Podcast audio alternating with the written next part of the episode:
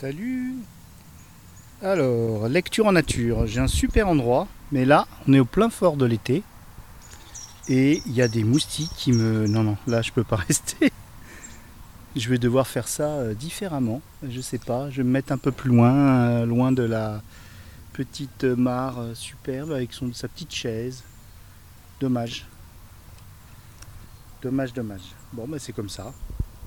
Je vais quand même pas me faire dévorer vivant. Parce que là, vraiment, je me fais dévorer vivant. Je vous raconte pas. C'est dommage parce que j'aime bien le, le silence.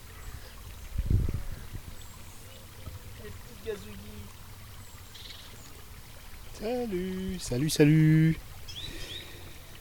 Alors, lecture en nature. Bienvenue dans ce podcast. Je reviens d'un endroit extrêmement infesté de moustiques. Dommage. Mais j'ai retrouvé un autre banc que j'ai mis en, vignette de ce podcast. Donc, euh, un endroit sympa, mais on entendra peut-être une voiture passer au loin dans la vallée. Voilà. Sinon, il y a une belle qualité d'écoute de la nature. Je suis bien. J'ai mes lunettes. Je tiens le micro. Et je vais vous lire Le cinéma d'horreur et ses figures d'Éric Dufour, euh, édité dans la collection Ligne d'art au PUF.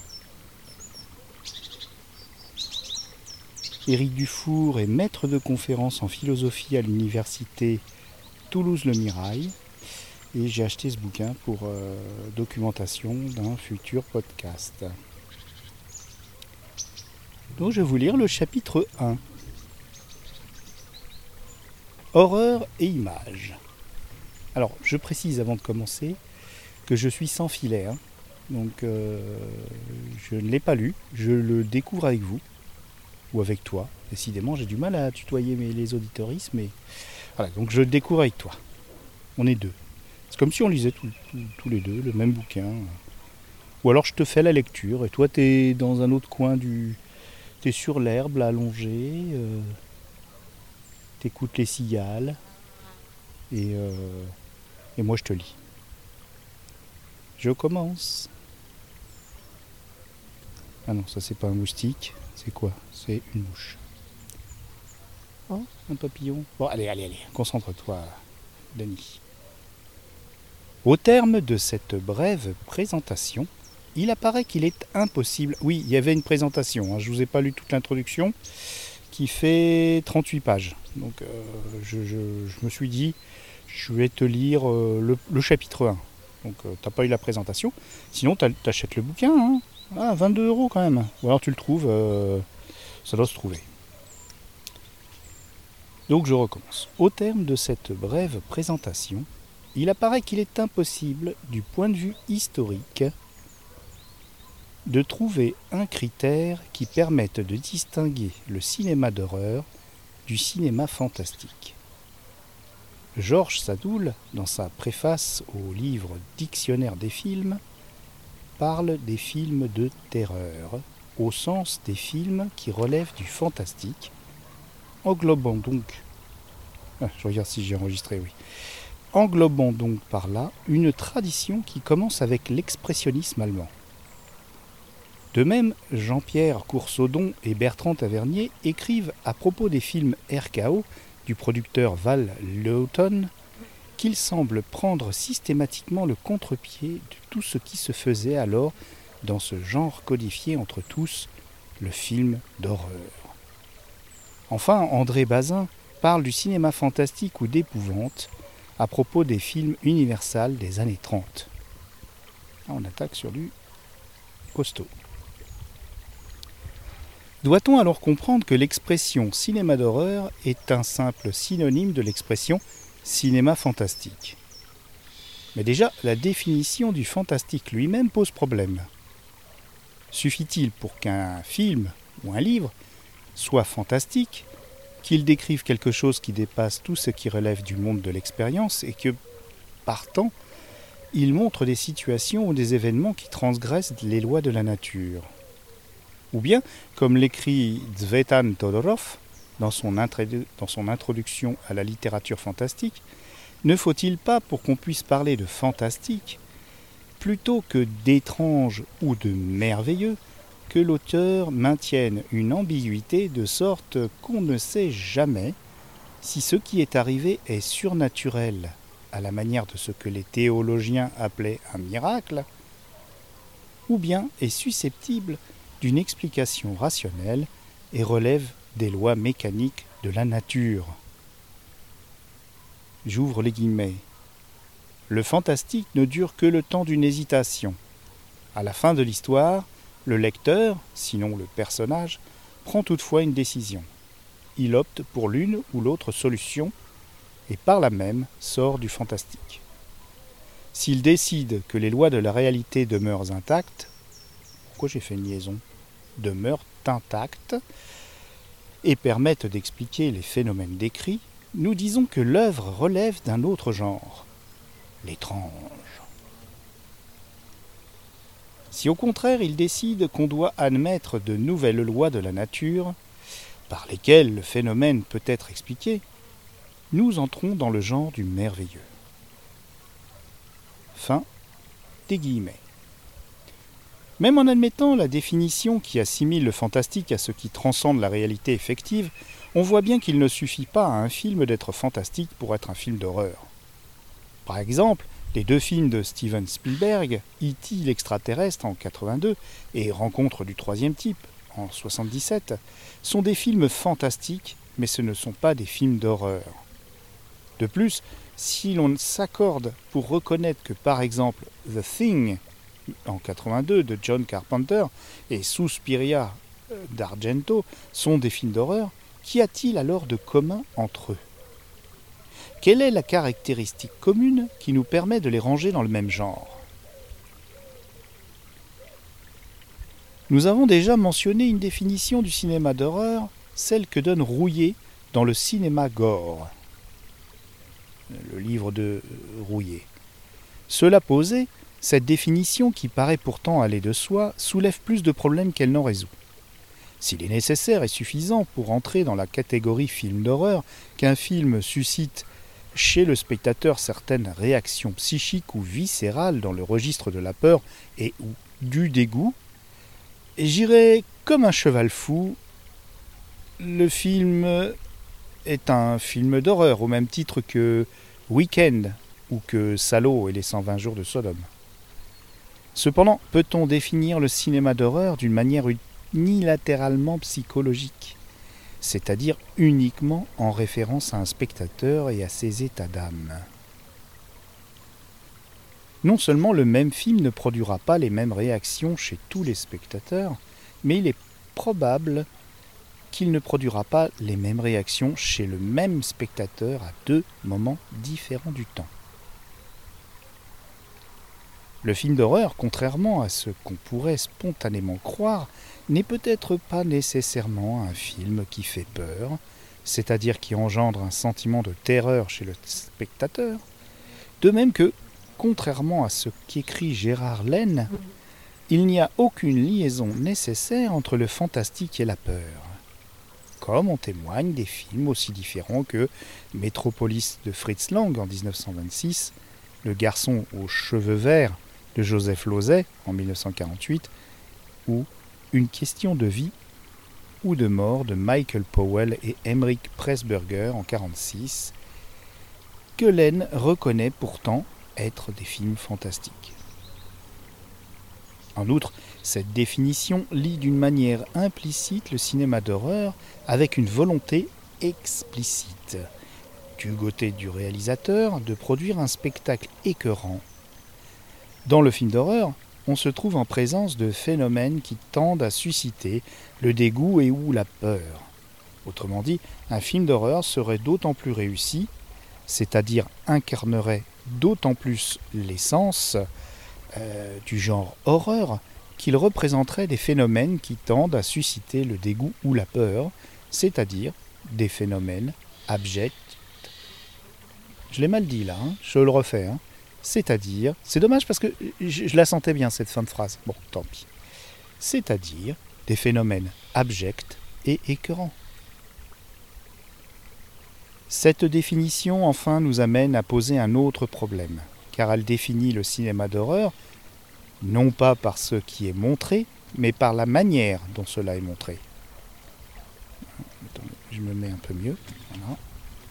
Je cherche encore. Euh, j'ai pas trouvé la, façon de lire. Euh, ah, peut-être comme ça. Allez, on y va.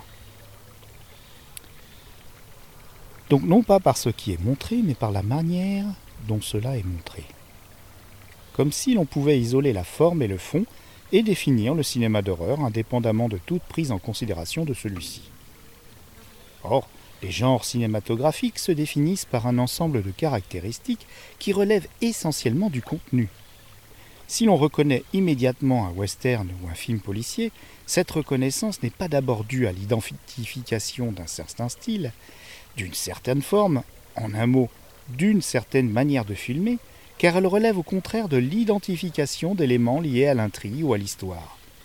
Voir par exemple les définitions du cinéma fantastique qui viennent d'être données. Mais quelles sont alors les caractéristiques du film d'horreur? Il est malheureusement vrai que la définition du film d'horreur qu'on trouve chez Rouillet est spontanément partagée par toute une partie du public.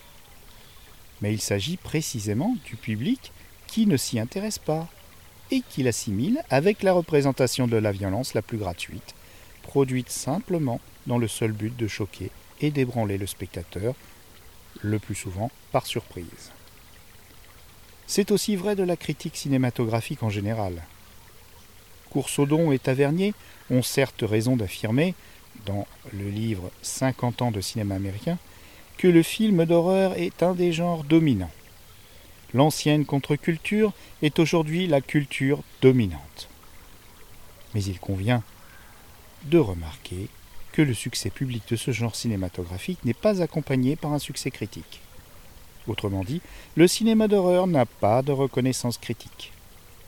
Ainsi, dans 50 ans de cinéma américain, il est fait tout juste droit à Larry Cohen, John Carpenter, George A. Romero et Brian Palma, mais pour dénoncer, par exemple, à propos de The Thing, l'avalanche d'effets sanglants qui provoquent l'écœurement, l'absence d'imaginaire et de rêve. Bon, J'espère que vous avez apprécié euh, ma tentative d'américanisation de, des, noms. Hein. Alors, je continue. Philippe Rouillet, dans le livre Cinémagore, souligne que dans la horde sauvage, la violence n'est jamais gratuite, car elle est un des éléments constitutifs de ce qu'on a appelé le western crépusculaire. Ou bien que dans euh, le film La nuit des morts vivants, les scènes gore ne constituent pas une fin en soi, de sorte qu'on comprend bien ce qu'est la violence gratuite qu'on reproche souvent aux films d'horreur. Le titre d'un des derniers chapitres du livre de Gérard Laine, Le cinéma fantastique et ses mythologies, de 1895 à 1970, s'intitule d'ailleurs sur la pente de la dégradation, le règne de la gratuité. L'auteur renvoyant au cinéma d'horreur qui apparaît avec des films européens des années 60. Si on comprend bien que l'horreur et la violence gratuite sont celles qui ne servent à rien, qui n'ont aucune finalité, toute la question est de déterminer quand c'est le cas. Ce qui donc pose problème n'est pas la détermination de la violence gratuite, ce sur quoi tout le monde s'accorde, et ce que tout le monde critique, puisqu'une telle violence n'a aucune justification. Mais l'identification des exemples qui relèvent d'une telle violence. Pourquoi la violence, par exemple, dans la horde sauvage, serait-elle légitime et fondée, alors qu'elle ne le serait pas dans The Thing? La représentation de la violence, donc, ne peut pas être admise que si elle a un sens, et ce sens se trouve précisément dans ce qu'elle exprime, et qui dès lors euh, la rend non seulement admissible, mais légitime. Autrement dit, la violence n'est justifiée que si elle possède un sens esthétique. Il est important de préciser un point, car il n'est nullement légitime de condamner l'expression cinématographique de la, violence au nom de critères qui sont extérieurs au sens du film, par exemple des critères moraux qu'on plaquerait d'une manière externe sur le film pour l'évaluer, la représentation de la violence, certes, n'a aucun sens moral. On ne doit pas confondre les sphères et juger de l'intérêt d'un film à l'aune des valeurs morales qu'il véhicule ou sur lesquelles il repose implicitement. C'est pourquoi on ne peut nullement dire Ah, j'ai perdu ma page Ah non, hop là, je l'ai retrouvé. on ne peut nullement dire Ah ben voilà, si, je l'ai perdu. Je reprends, excusez-moi. C'est pourquoi on ne peut nullement dire que les œuvres d'art sont bonnes à autre chose qu'à elles-mêmes, à nous faire connaître certains aspects de la réalité, à nous rendre meilleurs moralement, à nous aider dans nos dévotions religieuses, à nous faire ressentir certaines émotions. D'autant plus que la conséquence imminente d'une telle attitude est nécessairement l'affirmation du rôle et du pouvoir de la censure, puisque celle-ci peut seule déterminer le domaine et les limites d'un art qui, par définition, ne possède ni autonomie ni sens. En tout cas, pour celui qui soutient une telle position, tout sens ne peut être que moral. Par exemple, on trouve depuis toujours dans les films la représentation du viol et du meurtre. Tout le monde convient qu'il ne s'agit pas d'interdire la représentation de tel ou tel événement sous prétexte qu'il est moralement condamnable. Le problème, en revanche, est de savoir comment le représenter. Quand on voit le film Irréversible en 2002, l'unique question légitime du point de vue esthétique est de savoir pourquoi Gaspard Noé a donné une telle longueur aux deux scènes choc, mais aussi, pour cette raison, aux deux scènes pas choc mais clés du film, le meurtre et le viol. Qu'a-t-il voulu montrer? La longueur de la représentation du viol, son cadrage, sa lumière, ses couleurs sont-ils simplement là pour occuper du temps ou pour choquer le spectateur? Donc, pour produire un simple effet analogue à un coup de poing Ou bien au contraire, répondit, répondit-il Oula, elle est dure cette. Euh, bon. Ou au contraire, répondent-ils à quelques nécessités esthétiques Donc, ont-ils un sens? Du coup, on s'aperçoit que la question est en vérité celle des conditions de possibilité d'un discours sur le cinéma, c'est-à-dire de la critique cinématographique. Qu'est-ce qu'un discours esthétique légitime?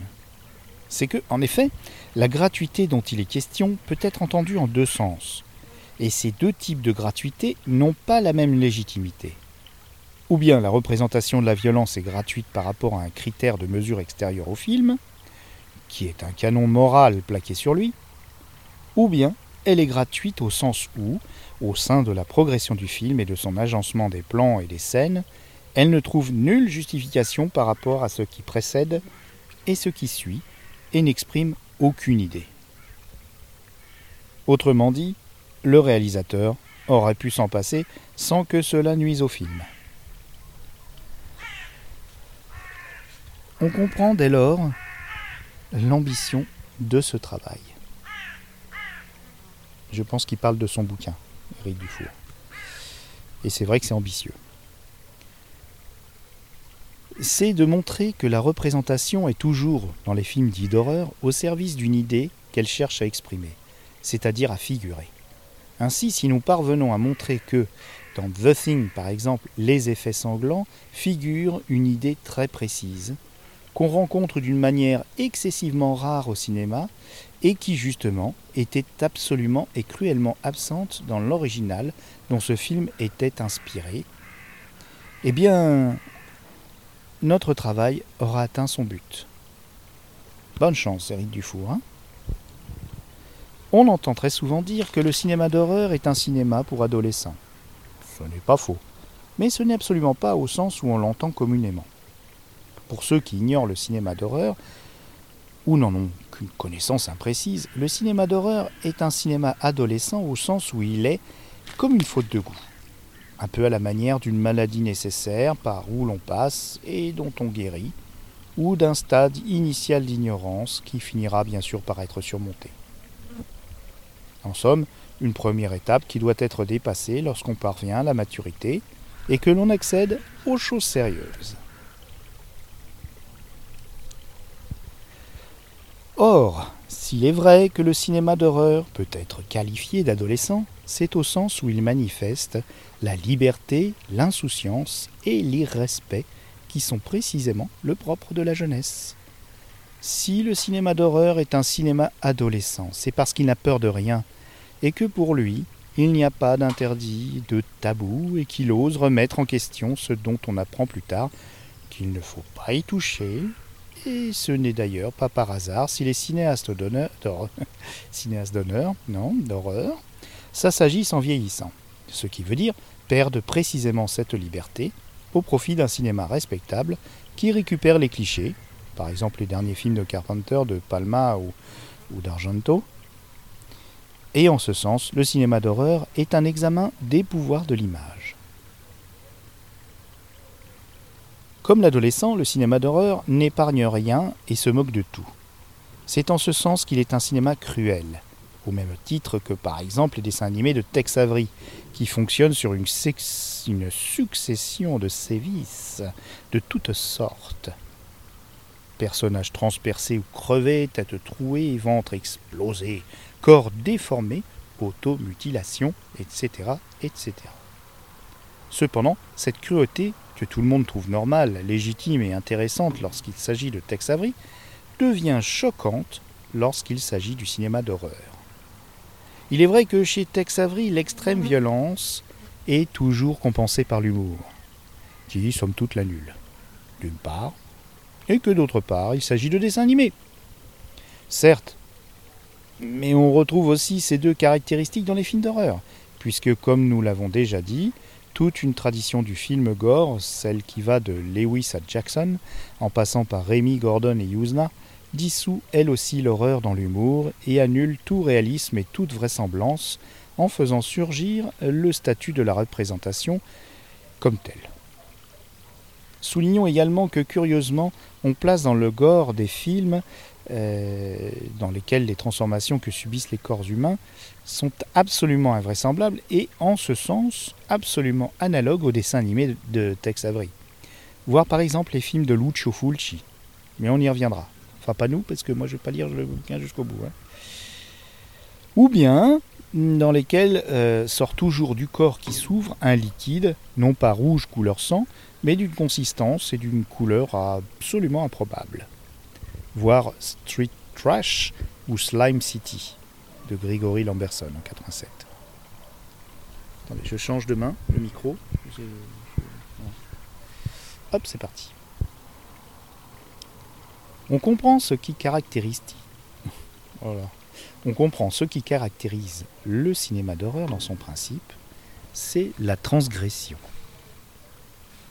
Pour autant que le cinéma d'horreur, non seulement ne reçoit aucun des différents types de représentations, des êtres, des événements et des idées admis par le cinéma sans les critiquer, c'est-à-dire sans les examiner et tester leur légitimité, mais surtout cherche à inventer de nouvelles représentations, c'est-à-dire donner à voir d'une nouvelle manière des choses, des lieux, des idées, ou à donner à voir de nouvelles choses.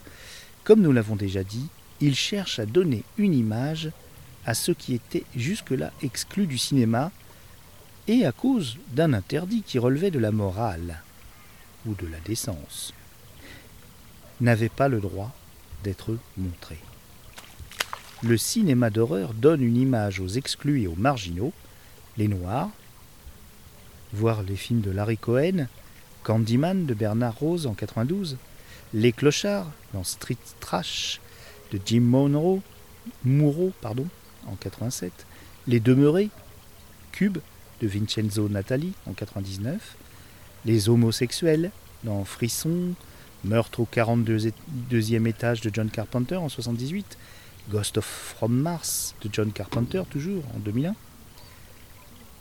Ce n'est pas par hasard si le film d'horreur préfère aux salariés pleinement inscrits sur dans, la société les chômeurs et surtout les jeunes, dans les films particulièrement de slasher, et les vieux, dans Booba Otep de Don Coscarelli en 2003, drame du corps vieillissant qui ne suscite plus aucun désir. C'est que ceux-ci n'y sont plus, et que ceux-là n'y sont pas encore. Il donne aussi un visage à une Amérique oubliée, est complètement attardé. Massacre à la tronçonneuse ou le crocodile de la mort, le deuxième film de Toby Hooper en 1976.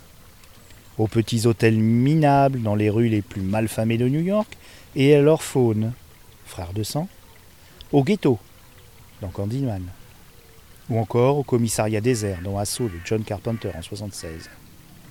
Aux villes désolées et abandonnées, Le Survivant, New York 1997 de Carpenter en 1981, et de même qu'il découvre les corps pour montrer les cicatrices ou les marques diverses qu'il dissimule sous les habits, les films de Cronenberg Audition ou bien Tetsuo. Il montre des jeunes prendre de la drogue sans condamner cet acte au hors-champ, le slasher par exemple, décrit avec insistance les toilettes et leur saleté, Candyman, Maniac, Blowout de Brian De Palma en 81, ou encore ordonne ses histoires autour de ce qu'on appelle aujourd'hui les infections sexuellement transmissibles. Les deux premiers Cronenberg ou Bouba Hotep. Cette caractéristique est liée à une critique sociale et à une critique des valeurs morales. C'est toute la remise en cause non seulement d'un fonctionnement vicié d'institutions qui se détournent d'autant plus de mission véritable qu'elles font mine de les réaliser, comme la police, la justice ou encore les grandes industries dans les films de Larry Cohen, mais aussi des normes morales véhiculées par la société américaine. Ce sont au début de New York 1997 les panneaux qui interdisent et ordonnent Éteignez vos cigarettes, marchez sur la bande rouge, ou bien dans Invasion Los Angeles, toujours du même Carpenter en 88, lorsque le héros équipé de lunettes qui permettent de percevoir la réalité vraie derrière l'apparence trompeuse, voit ce qui est véritablement inscrit sur toutes les publicités qui couvrent les murs de la ville. À savoir, travailler, consommer, regarder la télé, etc. etc. Et puis on le verra, le cinéma d'horreur, c'est aussi un certain visage brutal et immédiat du viol et du meurtre. La dernière maison sur la gauche de Wes Craven. Avec lequel le cinéaste cherche jusqu'où on peut aller avec l'image. C'est un certain visage du monstre, ou plus précisément de l'altérité, qu'on n'avait jamais encore vu nulle part. Ce sont les mystères que je sens sourdre au plus profond de mon propre corps-esprit. La mouche de David Cronenberg, Tetsuo, c'est encore le visage pur d'une peur sans sujet ni objet, Suspiria. Il est tout à fait compréhensible que de telles images puissent gêner, déranger, voire sembler insupportables, comme celle qui donne, pendant une heure et demie, un visage à l'abjecte folie meurtrière du protagoniste de Maniac. Le film Maniac. Hein. Mais cette caractéristique toute réactive reste en tout cas secondaire et dérivée, puisque le trait principal est d'abord actif et affirmatif. Il s'agit de montrer et de découvrir un monde. C'est pourquoi le cinéma d'horreur a toujours été en marge de l'institution, exactement comme tous les genres cinématographiques contestataires. Rappelons que les productions américaines du cinéma fantastique ou d'horreur des années 40 relèvent de ce qu'on appelle la série B, qui naît avec l'idée du double programme, et dans lequel l'investissement financier inférieur à celui des grandes productions ce sont des films en noir et blanc, sans star et tournés rapidement, avait aussi pour conséquence non seulement une inventivité qui doit compenser le manque de moyens, le rôle du hors-champ à titre de fondement des films de tourneur et plus largement de Luton, et aussi une grande liberté. Nous avons souligné que les grands films d'horreur des années 70 sont des productions indépendantes et surgissent en même temps que d'autres formes marginales de cinéma. Ce cinéma d'horreur est un cinéma qui fabrique ses Scream Queens, Marilyn Burns, Jamie Lee Curtis, et plus largement ses stars, Joey Spinell, Caroline Munro, Bruce Campbell, Jessica Harper, et qui recycle les stars dont plus personne ne veut, Donald Pleasance, Sylvia Sidney, Gloria Graham, Yvonne De Carlo, Alida Valli, Joan Bennett. On comprend pourquoi il ne peut pas véritablement y avoir de cinéma d'horreur institutionnel, au sens où les exigences des grands studios, qui sont d'abord et avant tout le profit, s'opposent à celles d'un genre qui ne cherche pas à plaire. Le cinéma d'horreur des studios, si l'on accepte des monstres comme The Thing, qui, bien qu'il s'agisse de films de studio, c'est le premier Carpenter produit par Universal, n'en respecte pas les règles et est un film très noir et crépusculaire qui fut un échec complet. C'est conciliant, neutre et presque choquant, mais jamais choquant. Ainsi, L'Armée des Morts est un film très propre, qui neutralise l'original zombie. Le remake nettoie les idées de zombies en gommant toute la critique sociale de l'original, ne conservant le centre commercial qu'à titre de lieu, qui se retrouve désormais désinvesti de tout sens. Et il nettoie ainsi l'image. Oh, j'ai une goutte de sueur. Ça me chatouille le, le nez.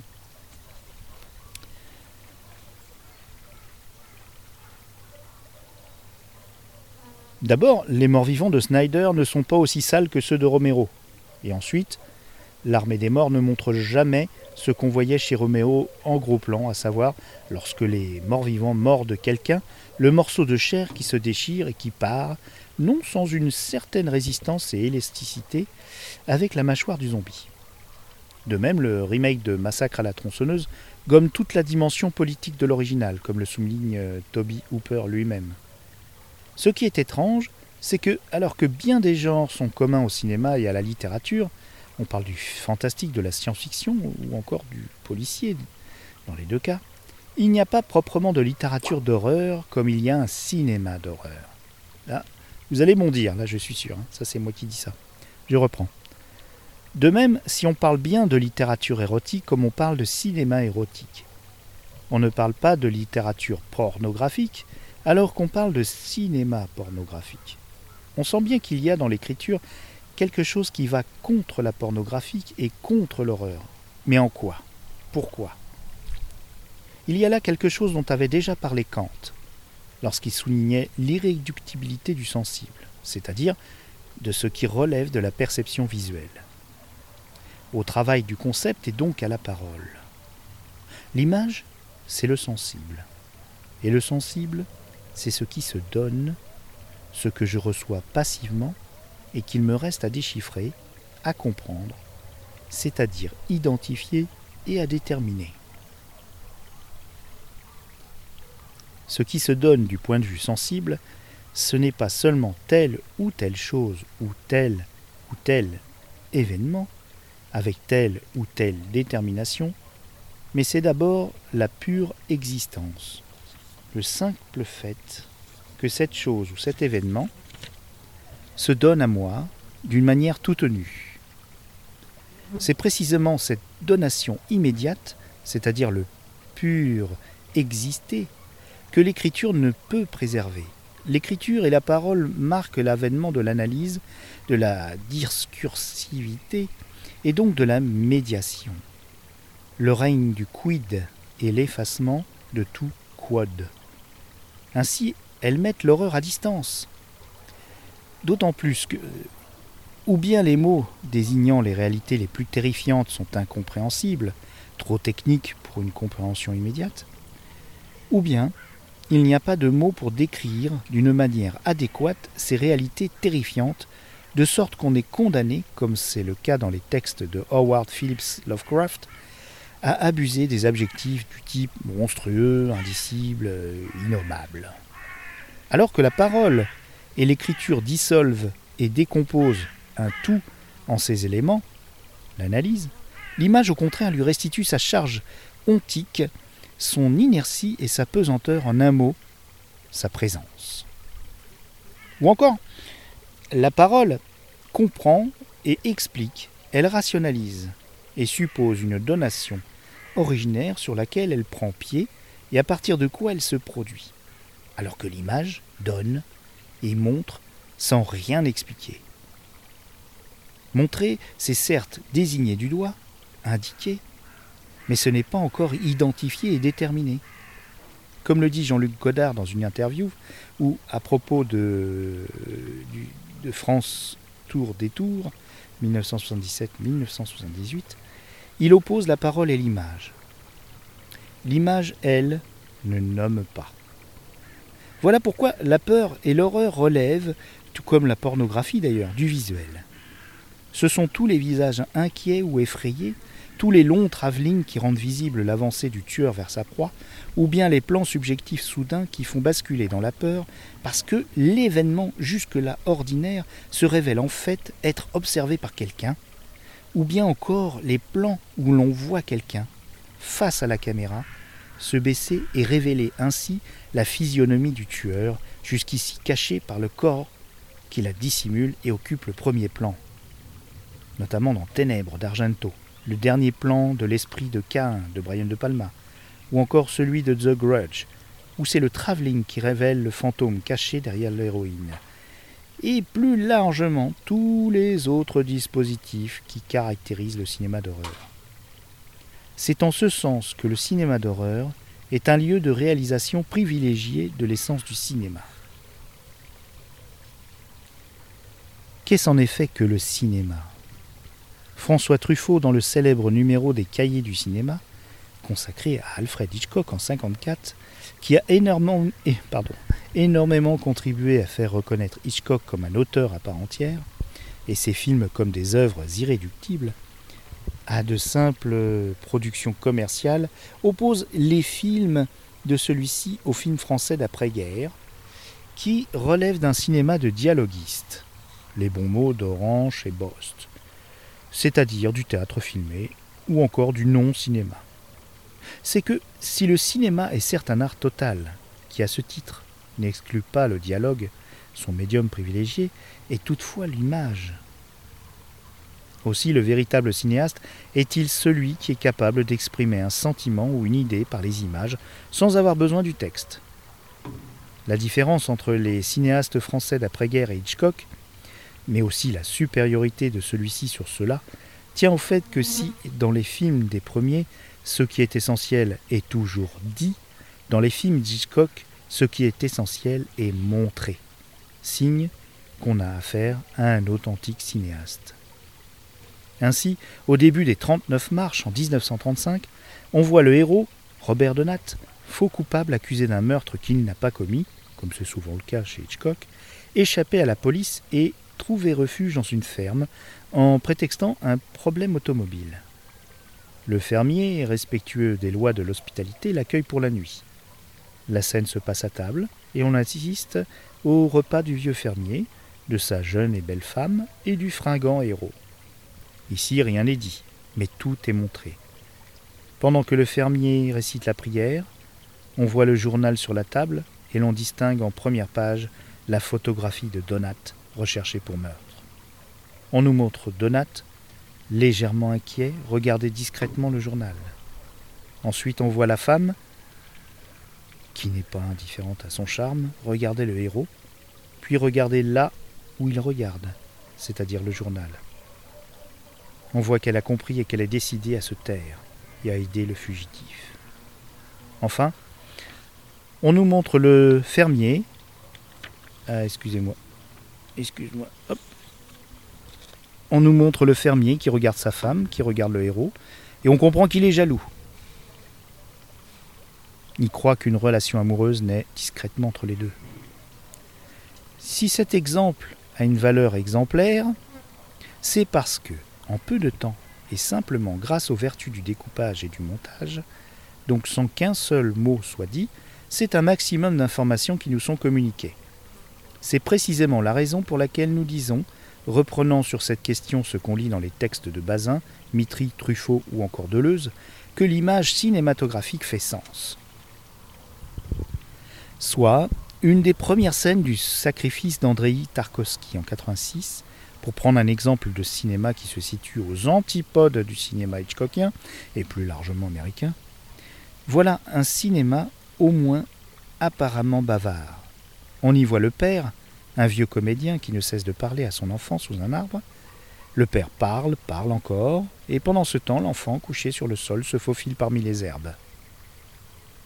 Ici, ce que dit le père a peu d'importance, et dans la mesure où ce qui compte, ce n'est pas ce qui est dit, mais ce qu'on nous montre, à savoir un bavard, qui pérore à l'infini, à la manière de l'écrivain et du scientifique, qui ne cesse de se disputer dans Stalker, et alors que l'enfant, lui, celui qui ne parle pas, se trouve dans un contact immédiat avec une nature qui est animée au sens étymologique du mot. C'est comme si l'image dédisait le texte à la manière dont, dans la tétralogie de Wagner, la musique peut, à cause de l'utilisation systématique du leitmotiv, dédire le sens de ce que dit un personnage pour révéler ou donner le sens véritable. Par exemple, l'identité véritable du, Wanderer dans Siegfried. Reste que dans tous les cas, le sens de l'image cinématographique ne relève jamais du texte, du dialogue. Alfred Hitchcock dit à François Truffaut dans le Hitchcock Truffaut, euh, donc euh, c'est un exemplaire, euh, un extrait du cinéma selon Alfred Hitchcock, il théorise sa propre pratique. Tiens, je vais le dire avec l'accent anglais pour faire style. Lorsqu'on raconte une histoire de cinéma, on ne devrait pas recourir au dialogue que lorsqu'il est impossible de faire autrement. Je m'efforce toujours de chercher d'abord la façon cinématographique de raconter une histoire par la succession de plans et des morceaux de film entre eux. Voilà ce qu'on peut déplorer. Avec l'avènement du parlant, le cinéma s'est brusquement figé dans une forme théâtrale. La mobilité de la caméra ne change rien à cela. Même si la caméra se promène tout au long d'un trottoir, c'est toujours du théâtre. Oh, dis donc, c'était long. Hein. Alors, je reprends. C'est aussi la thèse exprimée par Andrei Tarkovsky dans le film Le Temps scellé.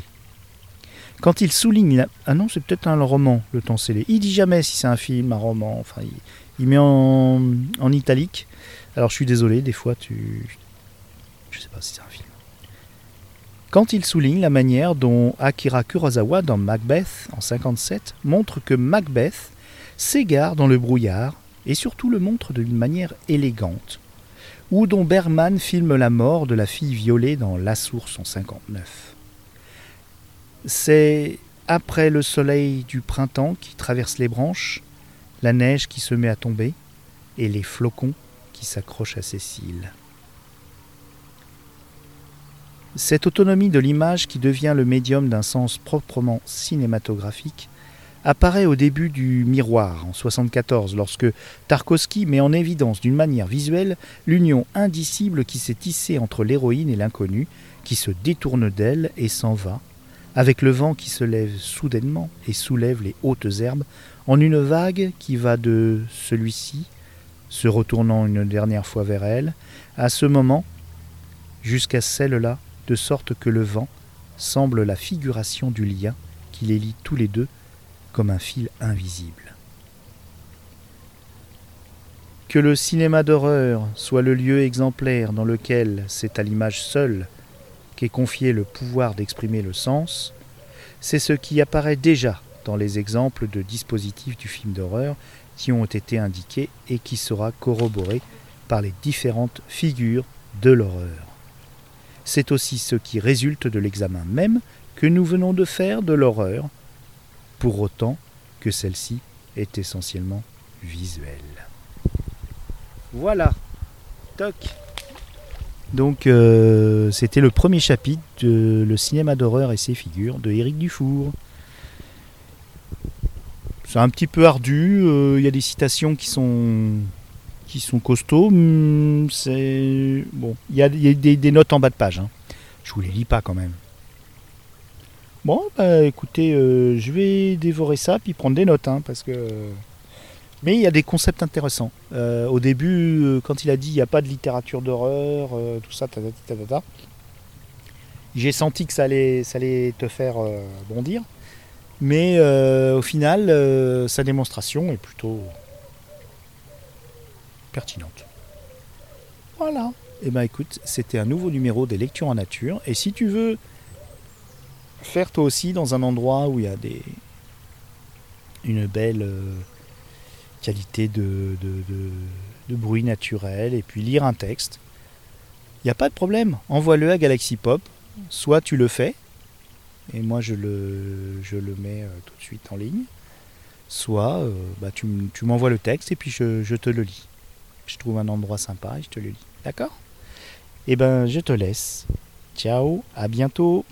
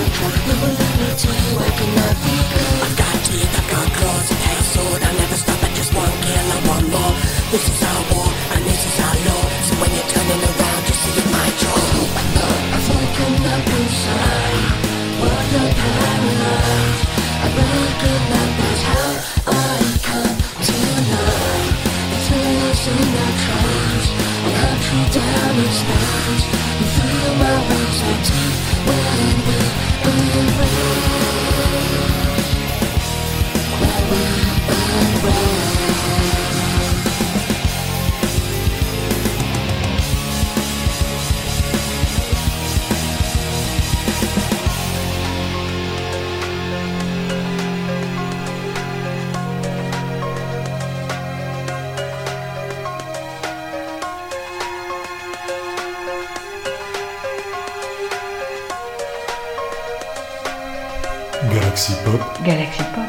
Galaxy Pop. Galaxy Pop. Wow. Galaxy, Pop.